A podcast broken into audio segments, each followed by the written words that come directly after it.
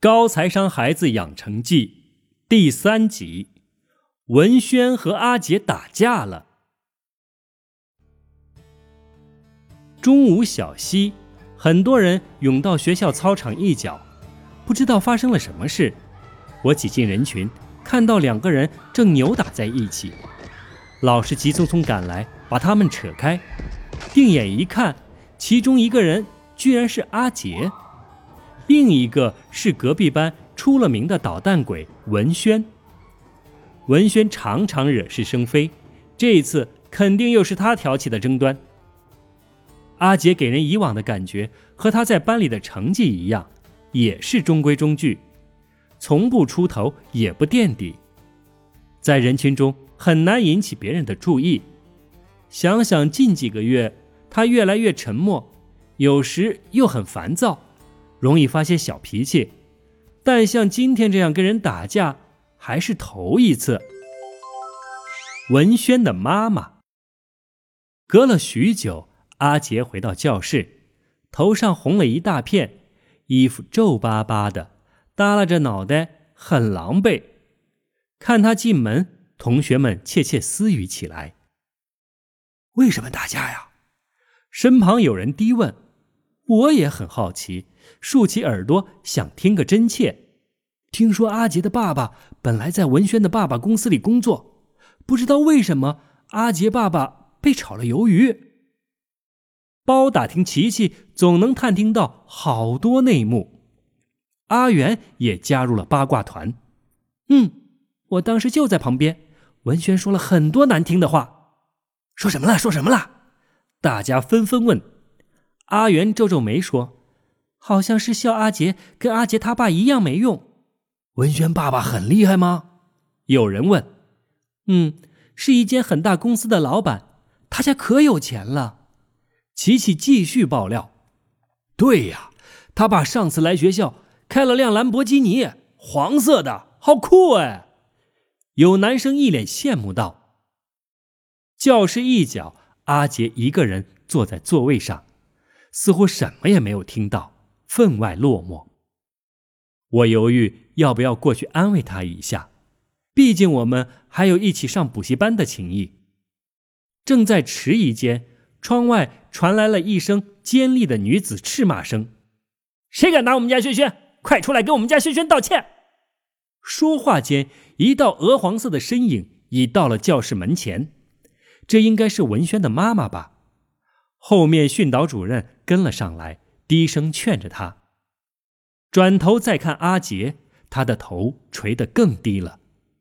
周围的同学也都不再说话，教室里非常安静。窗外尖利的声音继续嚷着：“什么？轩轩有错在先？是谁先动手的？我儿子脸上那伤，差一点就伤到眼睛了。要是眼睛有事儿怎么办？在家里都舍不得碰他一下的。”声音又尖又急又快，像子弹一样哒哒哒哒的。训导主任又低声说了些什么？文轩妈妈突然又厉声道：“他也有伤，谁让他先动手的？君子动口不动手，孩子在学校受伤了，你们学校也有责任。如果你们不对那个打人的孩子秉公处理，就等着收律师信吧。”校长也匆匆赶来，大家一起把文轩妈妈劝走了。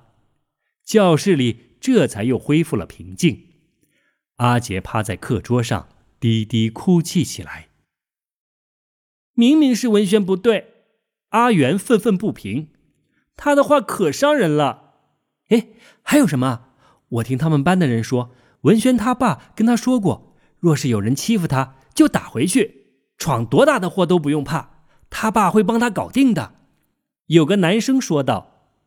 也许是听到我们这边的说话声，阿杰的哭声陡然大了起来。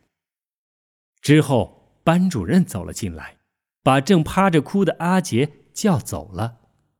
接下来的两天，阿杰没有来上课。钱的魔力。周末在补习社撞见他，他脸上的伤已经好了，心情却不怎么样。问他为什么没有来上课。他说：“因为受伤了，老师让他休息两天，在家反省。”不知道文轩有没有受惩罚，得靠琪琪打听一下了。这次他妈没跟他一起来，原来几个月前他爸没了工作，找了好几个月，还没有找到下一家，他妈只好重出江湖。这周就已经开始工作了。现在家里愁云惨淡的，很压抑。爸爸投了很多简历出去，大多都没回音。薪水低的，我爸又不愿意。后来我妈也开始找工作了，没想到反而先找到了。就是妈妈的新工作的薪水也不高，比原来爸爸的差多了。阿杰深深的叹了口气，也许是一直没有找到倾诉的对象，对我滔滔不绝的讲了起来。嗯，我妈在家里老是翻着账单念叨，说家里没了多少存款，还要还房贷、车贷，吃穿住行什么的，样样都要钱。他沉默了一阵，继续说：“昨晚吃饭，爸妈一句话也不说，连看都不看对方一眼，他们肯定吵架了。他们一吵架就这样。”他的声音越说越低。以前他们很少吵架，感情可好了，最近却总是吵。我义愤填膺道：“哼，文轩一家这样欺负人，总有一天他们会得到惩罚的。”没想到我一语成结，几个月后，文轩的爸爸居然被抓走了。听到这个消息时，我脑子里闪过美少女战士的那句话：“代表月亮消灭你们。”这些都是后话了。阿杰摇摇头道：“钱虽然不是万能的，但没有了它，我连补习班都上不了了。”阿杰说不下去了，停在那里。我有些手足无措，不知道怎么安慰他。隔了许久，只听他继续说。这是我最后一次来上补习课了。原来我多讨厌补习啊，好烦，好辛苦的，只想有一天再也不用上补习课了。现在，哼。我们陷入了久久的沉默。中年失业，回家后，我把阿杰的故事告诉了爸妈。妈妈叹口气道。到了他爸这个年纪，要找到好工作不容易啊。为什么？我问。妈妈说：“从企业来讲，中年人资历深、薪金高。相较而言，那些有了几年工作经验、已是熟手，但依然年轻、有活力、有冲劲的青年人，他们成本更低，工作效率更高。历史上几次经济不景气时，这些活力和动力不足。”但工资成本高昂的中年员工都是首批被裁撤的对象。近年来，科技改变了太多行业，传统企业逐渐没落，新科技或新商业模式带来的工作机会会更多。但这些恰巧是中年人的弱项，他们引以为豪的技术和经验逐渐过时了。三十多岁年轻的主管们。不愿意选择比他们年长的下属，担心他们会因为经验丰富威胁到自己的职位，担心他们已形成的固有的工作习惯难以适应新环境和新形势，也会担心他们因为资格老不愿意弯腰配合团队的其他成员。爸爸也点头说：“是啊，换我也不愿意用比我年纪大的下属，他年纪比我大。”怎么叫他做事呢？做的不好，想要批评他，还得再三考虑措辞。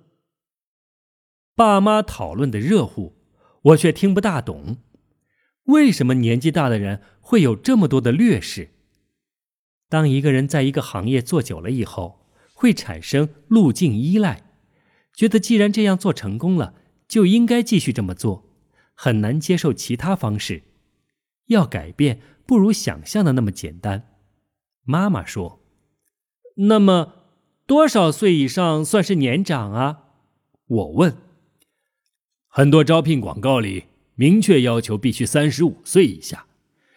年纪越大，求职越难，尤其是中高层岗位，很多人突然从高位摔下来，无法适应新的角色，一直沉浸在往日的荣光里，不去学习新技术，转换跑道，就很难再回到职场。而且失业的时间越久，就越难找到新的工作。总之啊，四十岁以上的人一旦被裁员，要找到类似的工作，比四十岁以前。要难很多的。爸爸说：“中产消费陷阱，每个人到了这个年纪都会遇到中年失业的问题吗？”我歪着脑袋问。以前经济简单，大家都没什么钱，也没有很多东西可买，生活成本不高。没了工作，大家种种菜，打个零工。开个小卖部也能过日子，现在不一样了，经济繁荣，科技进步，日常消费的选择非常多。即使是同类型的日用品，选择不同，价格可能相差数十倍。妈妈指了指风扇，比如这风扇，最便宜的六七十块也有，但现在城中热卖的戴森风扇要五千多，这就是八十倍的差距。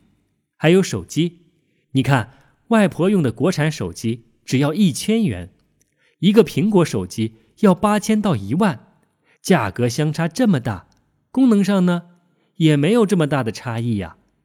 其实大多数人用来用去就几个功能：打电话、微信、上网、看视频、玩小游戏，不是专业玩家很少能分辨出来其中的差别。学校也是啊，爸爸插嘴道：“公立学校零学费，国际学校每个月一万多，都是富豪去读吗？不见得。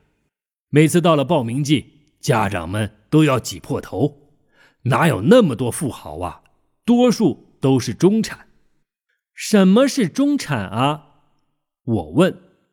简单来说，就是收入比一般人高。”却又不像真正富豪那样花钱可以随心所欲的一群人，爸爸说：“根据香港统计处二零一六年中期人口统计，香港月收入三万以上的人口只有百分之二十二点一，月收入六万以上只有百分之六点八。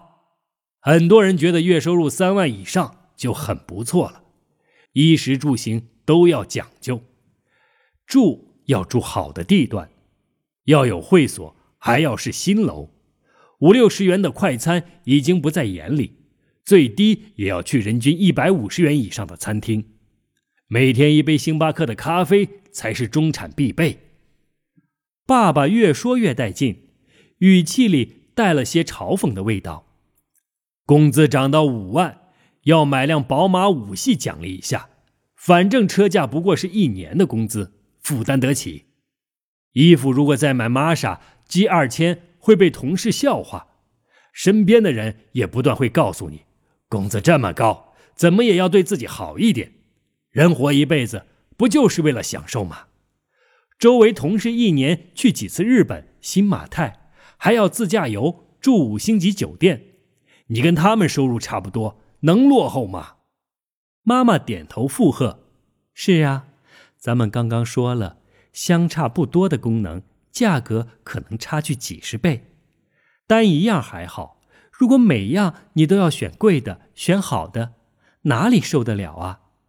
香港知名财经博主 Simon 把这种现象称之为“消费力错觉”。他认为人们不懂得自我分类，没有综合考虑自己的财务情况，不能准确的评定自己是哪一阶层的消费者。从而做出了超越阶层的消费决定，是中产就不要去过富裕阶层的生活。妈妈说：“你刚刚问是不是每个人都会遇到中年失业的问题？如果你有足够的财力准备，就算中年失业也不至于太被动。但是现在的高收入中产，往往平日已经习惯了高支出，过着富裕阶层才能过的生活。”又不像富裕阶层那样收入来源很多，中产主要依靠的依旧是工资收入，一旦没了工作，以往的优越生活就是空中楼阁，立刻坍塌。如你的大表叔，十几万的收入，每月都会花光，万一大表叔失业或生病，家庭就会立刻陷入困境。我好像有些懂了，那么富裕阶层就不怕失业吗？富裕阶层有更多更丰富的收入来源，你还记得被动收入吗？他们有很多不需要投入很多时间和精力就能获得的收入，即便不工作，这些被动收入依旧能够维持他们现有的生活，因此就不用担心失业。我问：中产的路我知道，好好读书，找份好的工作，努力工作，等着老板肯定我，给我加工资。但是，怎样才能从中产去到富裕阶层呢？爸爸说：“当我们年轻时有能力赚钱的时候，少花些钱，把钱先存下一部分去投资，购买能够帮你赚钱的资产，尽早搭建源源不断产生被动收入的体系，越早越好。这也是我们从小就教你理财的原因。怎样建立被动收入的体系呢？”呵我们以后会慢慢教你的。现在这个阶段，你只要记得增加被动收入，让收入来源更多更丰富，不再依赖工资收入。这样，当中年后就不会再担心失业。而要想增加被动收入，早期控制消费和支出就非常重要。不要过不是自己阶层应该过的生活。妈妈很谨慎地说。阿杰他们家会怎样啊？我问。妈妈摇摇头。阿杰家的具体情况我不了解，但从你的只言片语中，我觉得很不乐观。他们现在入不敷出，要供房贷车贷，孩子要读书，再省也省不下很多，存款坐吃山空。等到没了存款，他爸爸依旧找不到工作。他们很可能会因为还不上贷款而被银行收回车子或者房子，这样就糟透了。当下的享受和明天的自由，你选择了哪条路，就要承受这条路带来的负面后果。爸爸的话听起来冰冷无情。阿杰的爸妈如果早知道今天这样，唉，我也叹气道：“人生不能重来。”也没有早知道。爸爸打断我的话，严肃地说：“好在我现在就知道了，我庆幸万分。我决定现在就开始努力存钱，让我的被动收入越来越多。”父母偷偷学，与家庭成员探讨：万一其中一人失业，家庭应该如何应对？反思家庭的收入来源是否过于单一，如何解决这个问题？思考自己处于哪一个阶层，消费习惯是否跨越了阶层。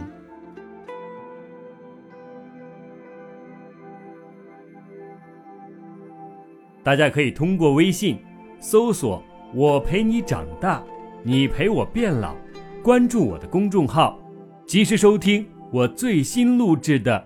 有声书系列。